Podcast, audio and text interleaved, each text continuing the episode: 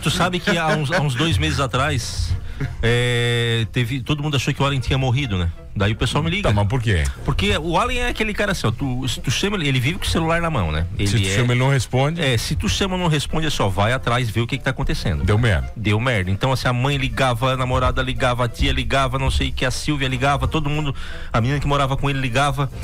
E assim, vamos lá arrombar a casa dele. vamos lá, vamos lá. Daí a gente Ah. fez uma, uma turma lá. Chegou lá pra ver se não tava fedendo, né? Aham, pé na porta, tá, mano? Não, pé na né? porta, porque Quebrou a só porta pra tirar mesmo? o cadáver já. Daí. Ah, é. Daí todo mundo abriu a porta e pegou o Allen pelado dentro de Não. casa, tomando banho. Eu tomando banho, cara. De boaça, tomando banho pra ir trabalhar, cara, daqui a pouco abre a porta. Uma turma. Não, a turma não. O Renato é o primeiro a entrar, cara.